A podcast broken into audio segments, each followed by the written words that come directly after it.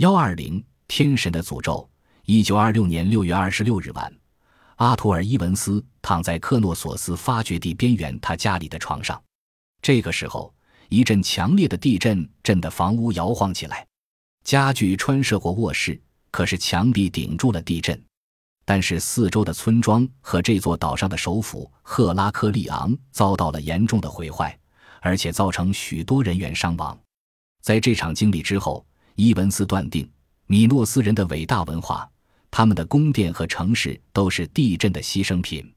地理学家很早很早就知道，克里特岛的地底下是欧洲的最不稳定的地区之一，因而不仅仅在阿内莫斯比利亚，而且还有在伟大的宫殿中心和庄园，考古学家一再的发现毁灭性的强大地震留下的痕迹，这是不容置疑的。巨大的方石从他们固定的地方塌落下来，这绝非人力所为。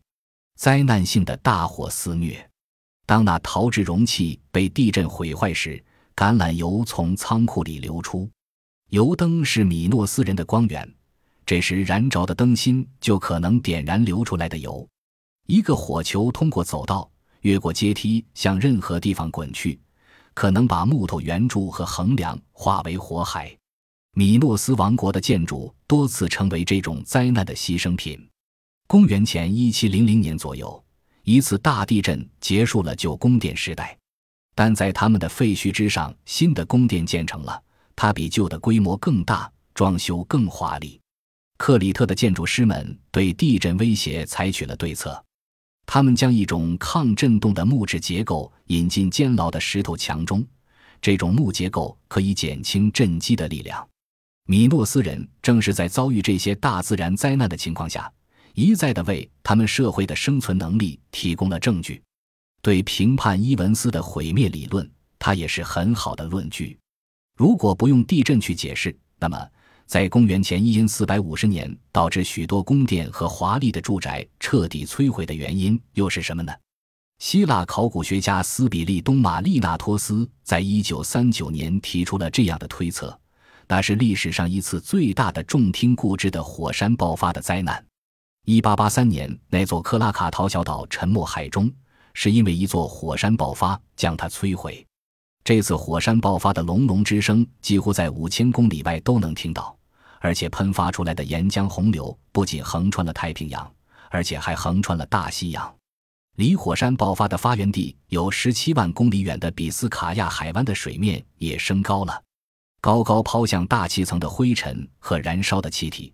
让个地球上的人都看到了色彩辉煌的落日景象。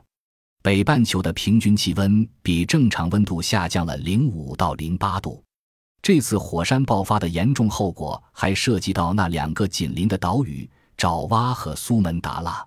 巨大的高达四十米的海浪在海上咆哮，把海岸变成一片荒芜，大约四万人死亡。离克拉卡陶岛四十公里的苏门答腊岛上的村民。遭到了毁灭性的大火灾，他们曾报道过，滚烫的烟灰和气体穿过他们的房门和地板之间的空隙直窜而上。从迹象推断，所谓的火焰般的岩浆流曾到达了苏门答腊，那是由泡沫岩和岩灰组成的炽热的火云，通过炽热的气体作用而被液化，在重力的驱使下奔腾于地面上、海洋上。在一八一五年。人们在苏姆巴瓦岛上就已经看到过一次还要厉害得多的火山爆发，有九万人死于海啸和紧接而来的饥荒。第二年，北美洲和欧洲的居民不得不遭受严寒的袭击。今天，人们就是用火山的爆发来解释这种严寒的原因。火山爆发将岩灰高高的抛人同温层，它变成了围绕着地球漂移的云，它挡住了阳光，而且阻止了植物的生长。在欧洲造成的后果就是饥荒。一九八零年，美国的华盛顿州圣海伦火山爆发，人们在最近的地方观察了这场火山爆发的情景。当时人们测出了它的爆炸力是至今爆炸的原子弹最强爆炸力的八倍。圣海伦火山爆发延续了九个多小时，总能量相当于二十七万个扔在广岛的原子弹。两千九百五十米高的山顶。由于火山内的压力而被炸飞，炽热的岩浆遇到山顶的积雪，产生了水蒸气。这些水蒸气像爆炸一样进入大气层，这就导致了气体的膨胀和泥浆的喷崩。它们以一种飓风般的每小时一百至四百公里的速度朝山下奔腾而去，直到二十八公里远的地方，毁灭性的奔流才停止下来。一路上摧毁森林，并夺取了许多人的生命。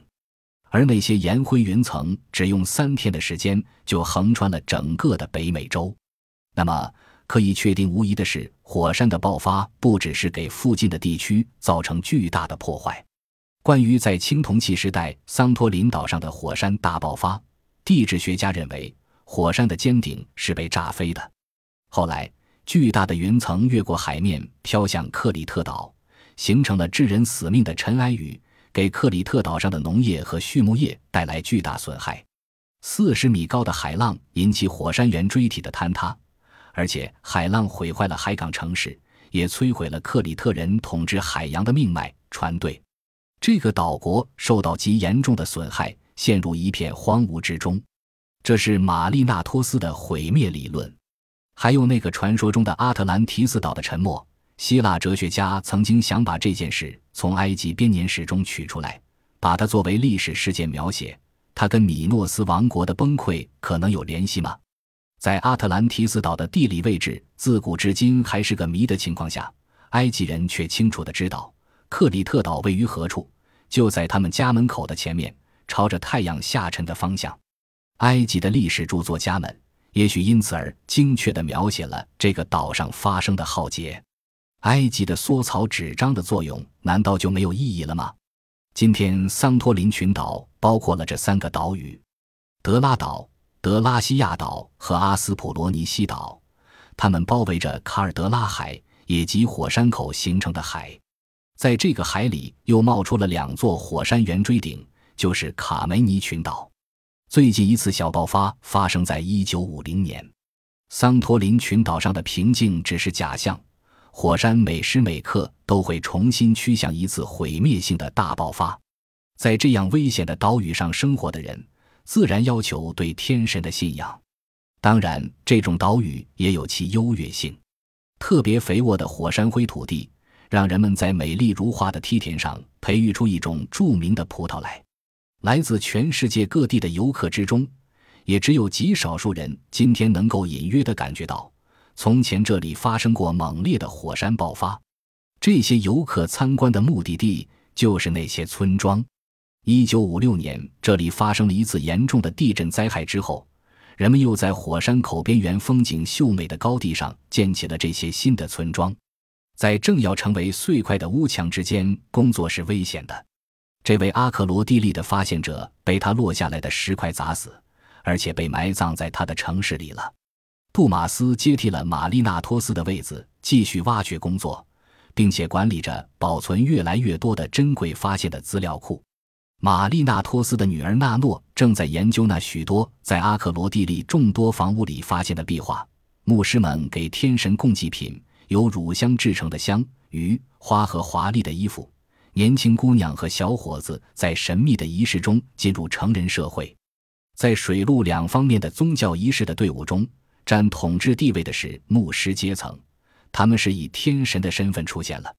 终于有一天，这个光辉的文化圣地陷入惊惶混乱之中，阿克罗地利下面的地层在震动。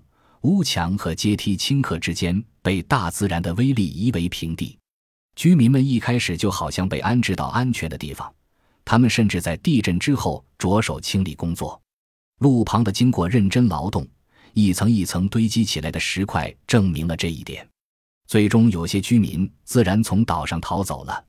火山喷射出猛烈的水蒸气浓烟，接着是可怕的爆炸。